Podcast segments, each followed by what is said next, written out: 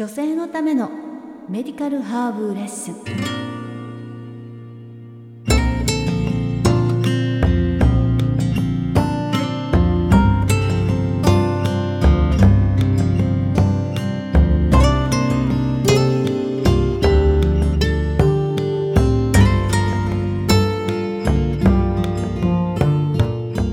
今日のテーマはダイエットのために必要なことと3つのハーブについて。お話をしたいと思います。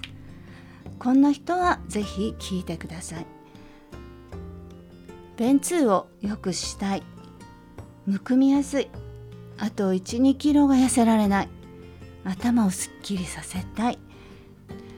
年代問わず女性の悩みの上位を占めるダイエット。ダイエットの言葉の意味は痩せるということだけではなくその人の適正の体重にコントロールするっていうことなんです。でも圧倒的に痩せたい人が多いのも事実です。そして痩せたい人に多いのが便の通りが悪いいわゆる便秘症。痩せるためのダイエットは取り組むエネルギー量と使うエネルギー量が多いこと。また便通もうまくいっていないとスムーズなダイエットはできません。そこで今回はその原因と解消するために必要なハーブやオイルまでお話ししてみたいと思います。是非参考にしていただいて代謝が活性化しているこの夏の間にお腹周りをすっきりとさせてください。お腹のすっきりは脳もすっきりします。むくみの軽減やスムーズなダイエットにもつながります。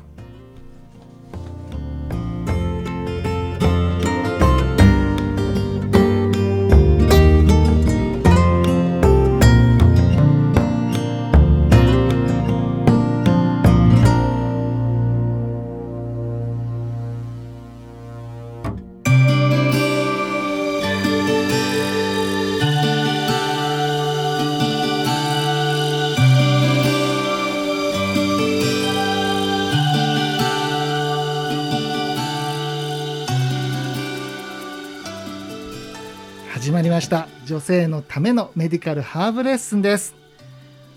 長年講師として活躍されているハーブセラピストメディカルサポートスクール泉メディカルハーブアカデミー代表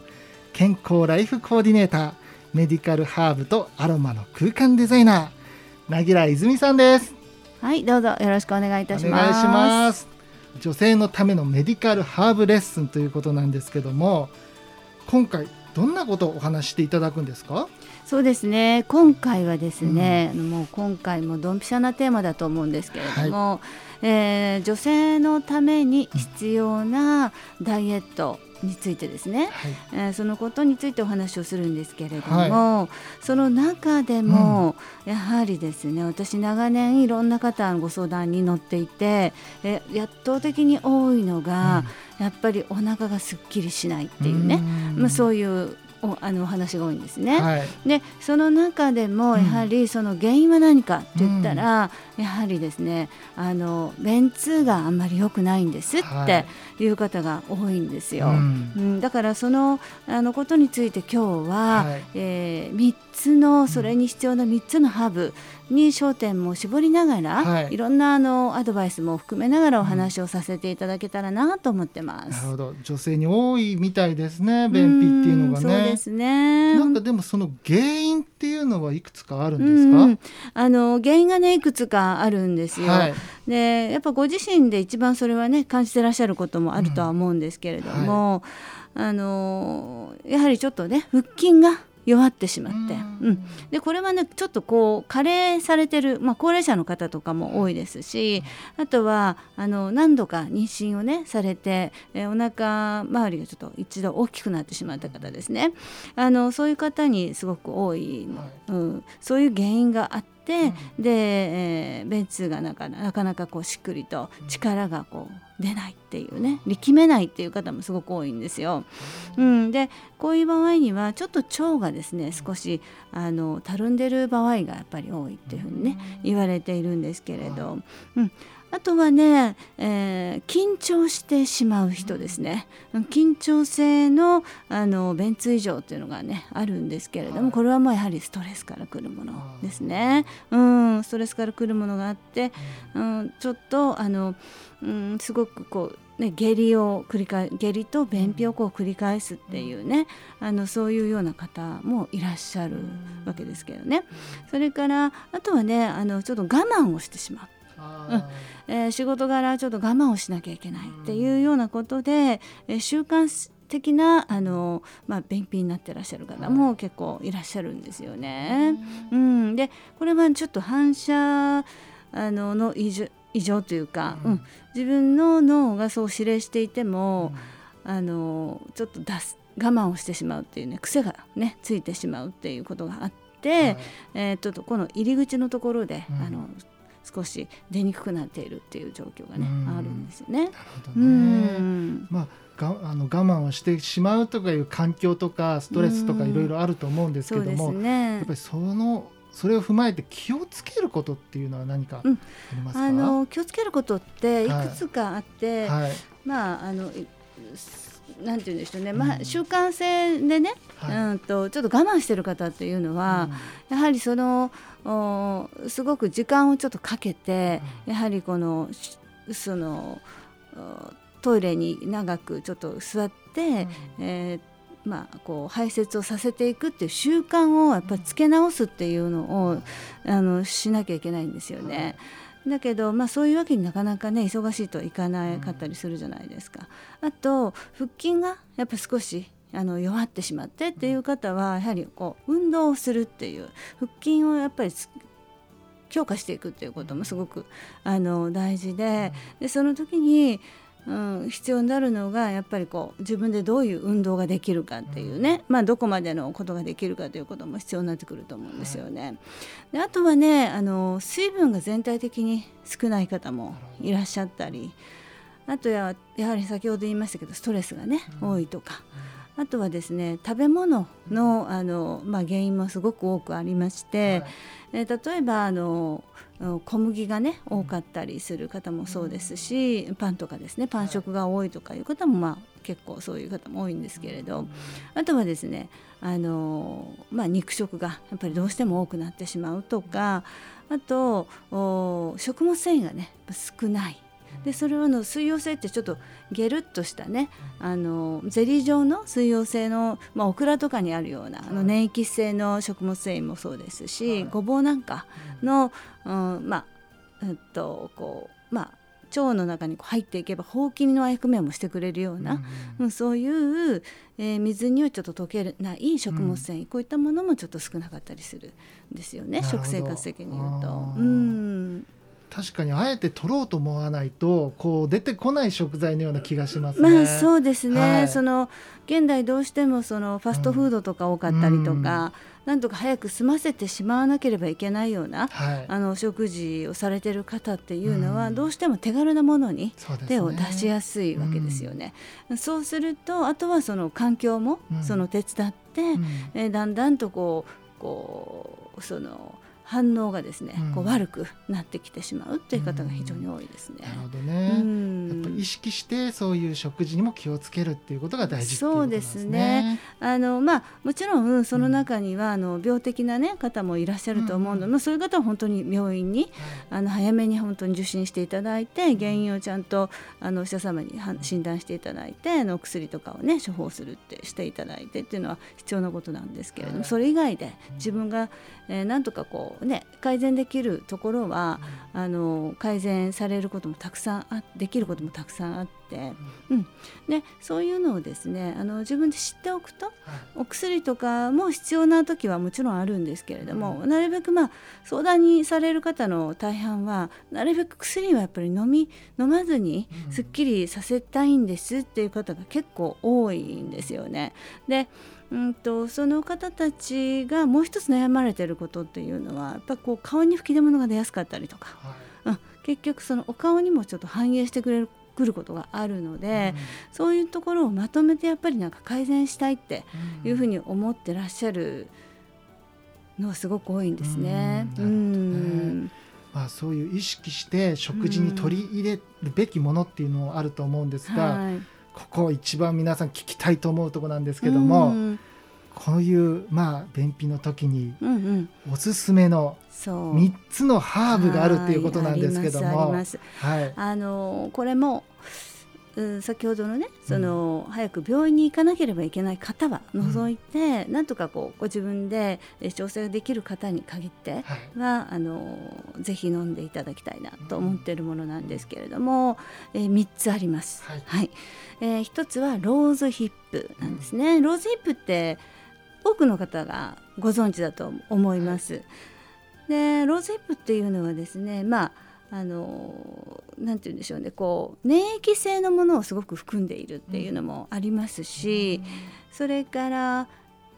うんビタミン C っていうねそのちょっと酸味もあったり植物酸っていうものも入っていたりする。でビタミン C っていうのはストレスにすごく良かったりするし、はい、その粘液質っていうのはあの何がいいかっていうと、えー、便の滑りをですねこの大腸のところとか直腸のところで粘液質がやっぱり腸の内容物あの便の内容物に多いと滑りやすくしてくれたりとかもあのするし。それからあの酸っていう植物酸っていうねちょっと酸味があるわけなんですけれどもその酸味っていうのがですねやっぱりこう胃腸を刺激するしやすいんですよね。で、えー、その刺激すると動きが良くなるわけですよね、その前動運動っていうんですけれども、その動きが良くなると、やはりその流れやすいわけですね。なので、えー、スルッとこう出やすくなる人がすごく多いです。なるほど。うん、うん、それがローズヒップのまあ役割というか体にそうですね。そのあのまあ、うん、すっきりさせるっていう意味で言うと、うん、一つ非常におすすめに、ができる、うん。あのハーブになりますね。ね。私もあの長年そういう方がそのすごく多くて、うん、えー、やはりこうローズヒップで改善している方すごく多いんですね。うん、なので、まあ、ぜひね、まあ、一つのハーブとしてはおすすめしたいなと思ってます。一つ目がローズヒップ、はい、ということで。ねでは二つ目は？はい二つ目はですね、はい、えダンディライオンっていうハーブがあるんですよ。まあタンポポのねなんですけどね、うん、西洋タンポポってタンポポの種類っていうのもすごすごくたくさんあるんです。うん、その中で、まあ、西洋タンポポっていうねあのものがありまして、はい、であのその中の、うん、根の部分っていうのはね、すごく良いんですよ。うん。これはあのごぼうと同じくイヌリンっていうね成分なんかもあの入っていてそのイヌリンっていう成分というのはですね、えー、食物繊維の一つでもあるんですよね。で、えー、糖も含んでいるわけなんですけれども、まあ、それを飲むことによって、えー、一つはその腸の中で、えー、腸内細菌がですね、まあ、善玉菌っていうのはねたくさん私たちってあのもう何何百兆もの、うん、腸内細菌善玉菌がいるわけなんですけれど、はい、その中でそういったものがですね自分たちも生き物なんで、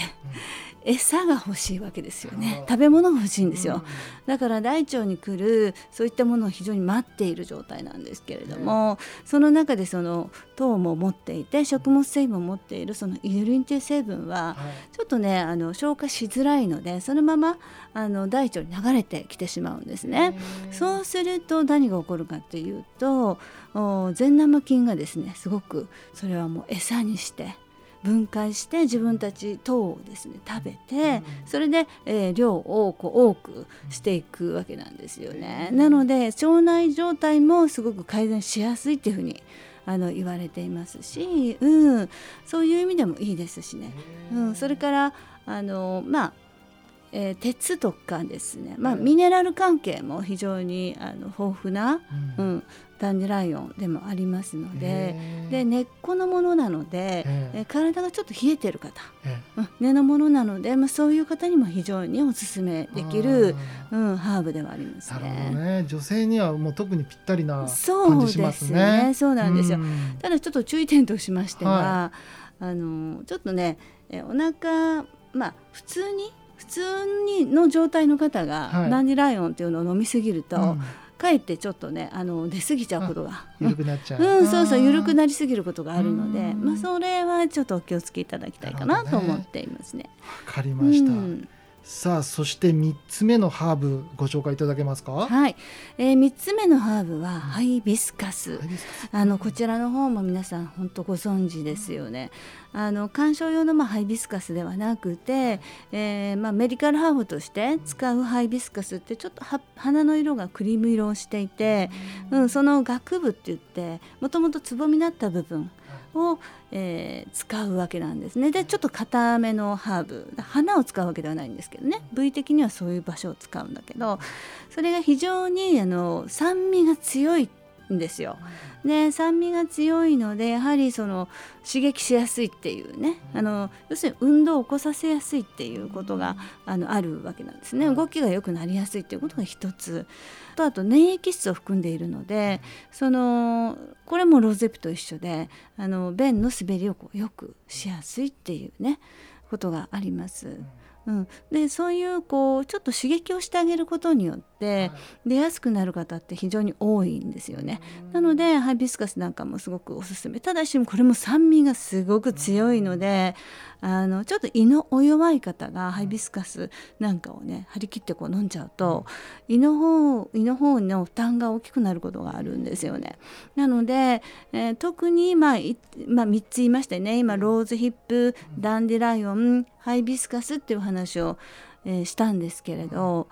えー一番やはりおすすめはこの1番か2番か、まあ、順番で言うとそのローズヒップ1番2番がダンデライオン3番がハイビスカスみたいなねそんな感じです。でブレンドしていただいてもいいですし、その酸味の強い方は本当にちょっとハイビスカスは少しあの控えめにあのしていただく方があのいいとは思うんですなね。るほどね、はい。自分の体質と照らし合わせながら取り入れるっていうことが、そうそうなんです。そうなんですね。そうなんですよ。そういうことです。うん。はい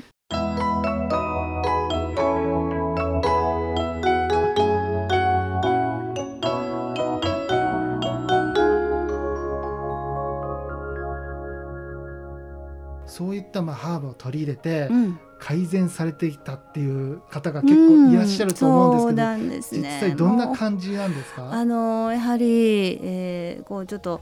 おお腹のそのね詰まりをこう良くしたいっていう方でいろんなタイプの方がもちろん、まあ、いらっしゃるんですけれども、大体、えー子供の時からっていう方も非常に多いんですよ。で、えー子供の時からどれぐらいの、うん、感じでこう1週間に何回ぐらいだったんですかっていうとまあ大体1週間にまあ1回出るか、うん、出ないかみたいな。うん。で10日ぐらいまあ全然普通に出ないことも多いんですと。なのであの便秘薬をずっとね飲んで、えー過ごしているんですけれどももう飲まないと出ない状態なんですって、まあ、別にそれでいてそのなんか異常があるんじゃないかと思って調べても、まあ、何もないと言われる、まあ、そういう方にしか私たちはね何かこうアドバイスを差し上げることはできないのでもちろん。なので、まあ、そういう場合であれば、うんうん、どういうものをおすすめするかというとやはり先ほどのハーブを、えーブレンドしたものをおすすめしたりするんですよね。その方の体質によってちょっとそこに違うものを混ぜたりとかはしますけどベースはこの辺でそれで先ほど言ったその酸味のあるものがお好きであればちょっとハイビスカスを入れるっていうふうにして私はちょっとブレンドをしてしまうわけなんですけどそのブレンドをおすすめするんですね。そうするとあの、まあ、そういう方もいらっしゃるし大体そういう方は結構多いですね。やっぱ子供の時からとか中学校くらいからとか、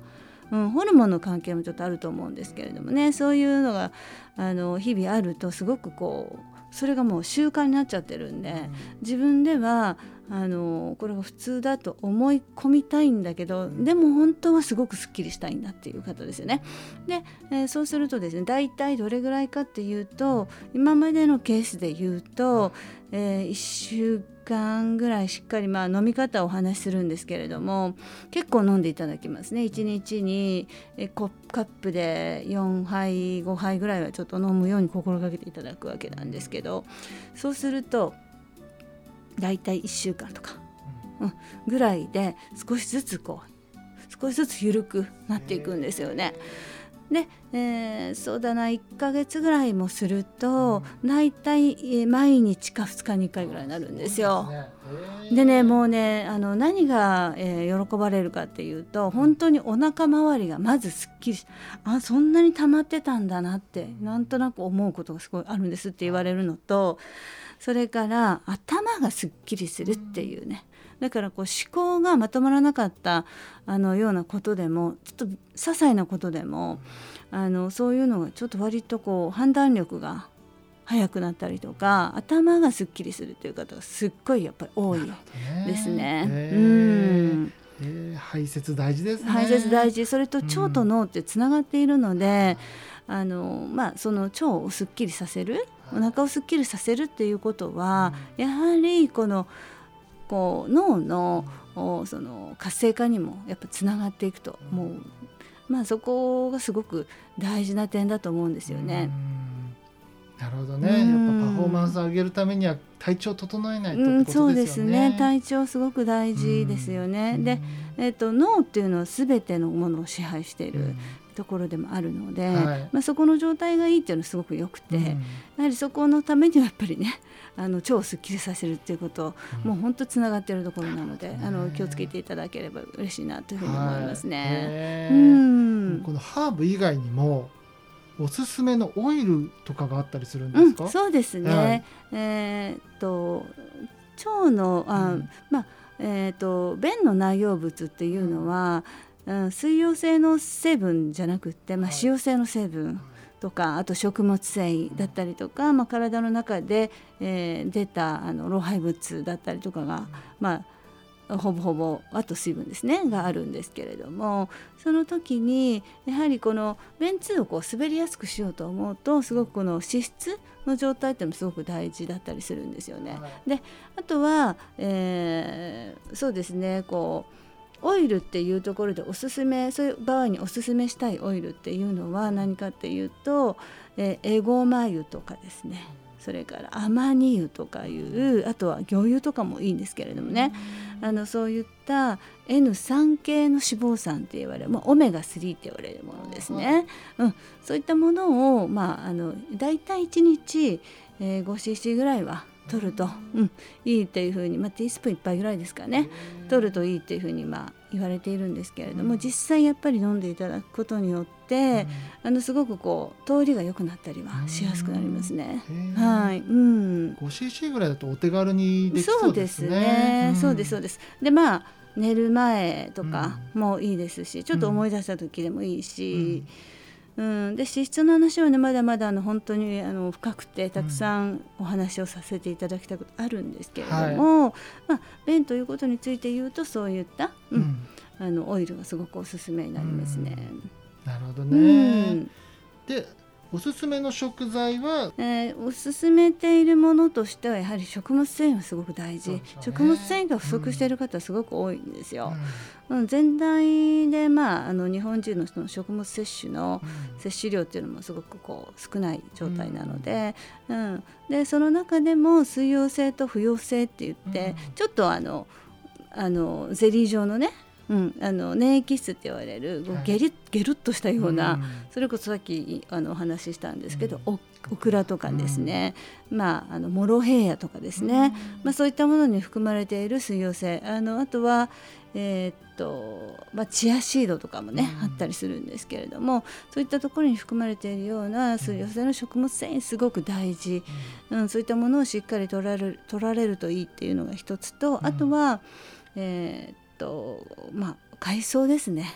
やはりねやっぱ日本人の体に合うのっていうのは、まあ、海藻がすごくいいと思いますね。であと不溶性で言うと根のものですね。特には根のもの。例えば本当にあの食物繊維が多いものとしてはごぼうなんかもそうですし、えー、大根とかもまあそうですし、そういったものをねえー、しっかりとですねちょっと気をつけて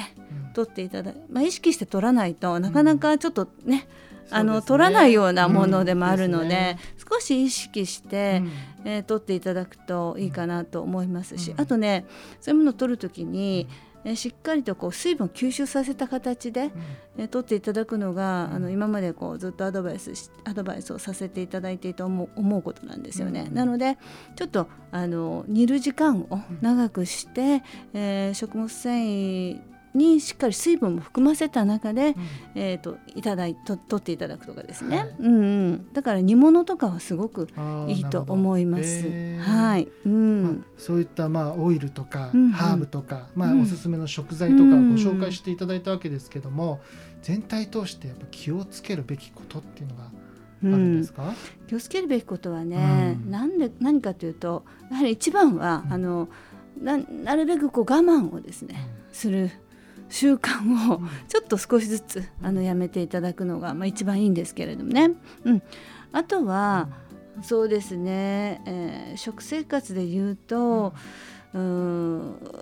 あまり食べ過ぎっていうのも良くないです。うん、食べ過ぎるっていうのも非常にこう詰まりの詰まりのね原因になったりすることがあるので、はい、ゆっくりと食事は噛んでまああの量も適量でうん、水分もしっかり入れながら食べていただくっていうのがいいと思いますね。あとやっぱりね洋食お好きな方も多いんですけれども、はい、やはり和食がやっぱりそこは非常にあの腸にはいいと思います。日本中の食事ってすごくあの私たちにやっぱり合ったものを食べるということになるんで、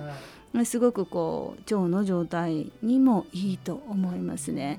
えーと、ある、まあ、調査の結果私は聞いたことがあるんですけれども、は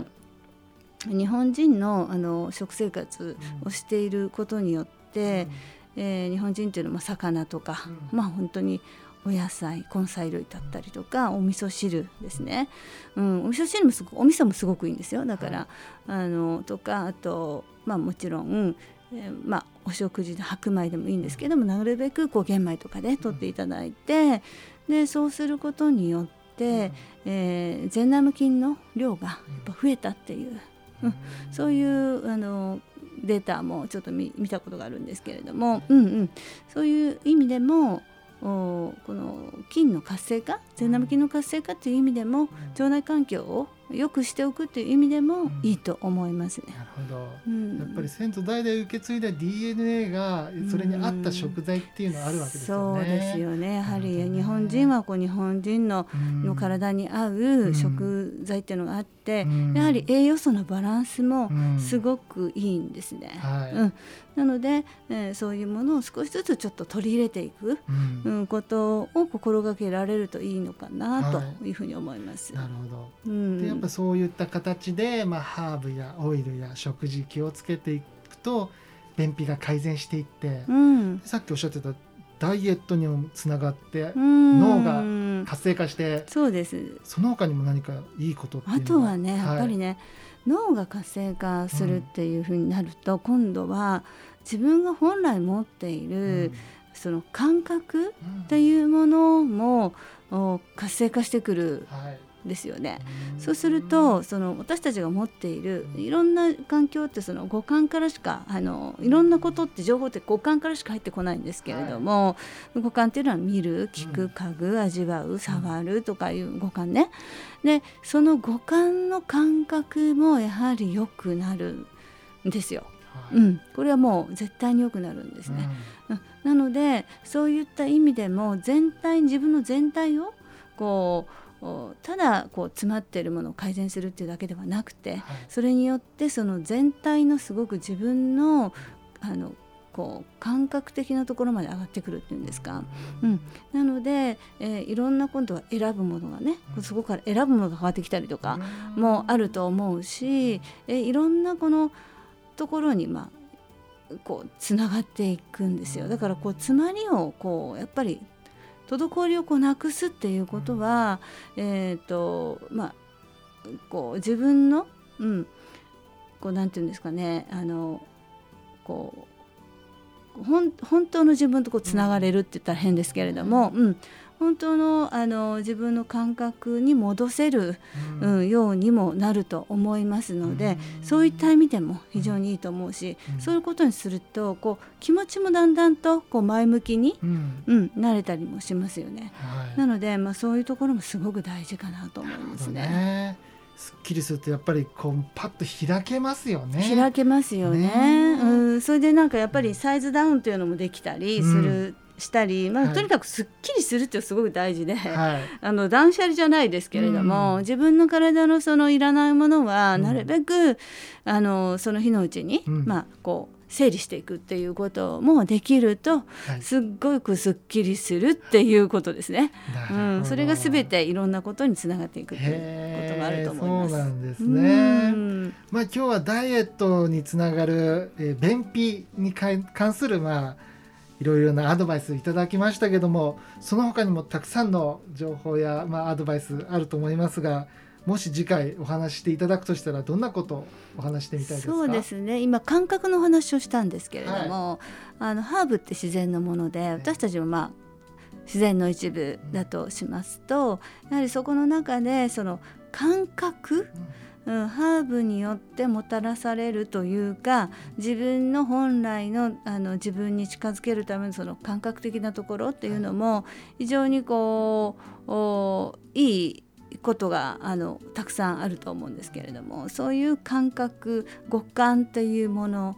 とかあとは、まあ、五感にを刺激するというか五感に良いハーブだったりとか五感の次に第六感というのもあるんですけれどもね、うん、第六感にもつながるようなこともたくさん、えー出てくるきますね。その五感の感覚が良くなるとそういったところもつながってきたり、まあ、そういったところにもいいような、あのハーブというのもちょっとおすすめ、えーもありますので、まあ、はい。そんなお話もねできたらはい。いいかなというふうに思いますね。昔の人ってねあの第六感って、えー眉間の間にある消化体っていうところにあの第六感っていうところがねあるというふうに言われてるんですけれども、は昔の方ってすごく守らなきゃいけないことがたくさんあったじゃないですか、はい。今守られてることの方がまあ多いっていうのがあるんで、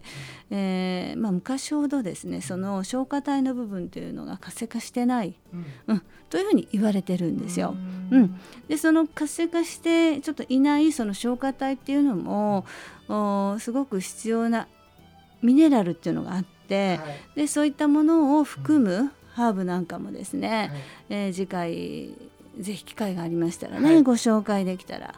嬉しいなというふうに思ってます。わかりました。はい皆さんぜひね次回楽しみにね待ってみてはいかがでしょうか。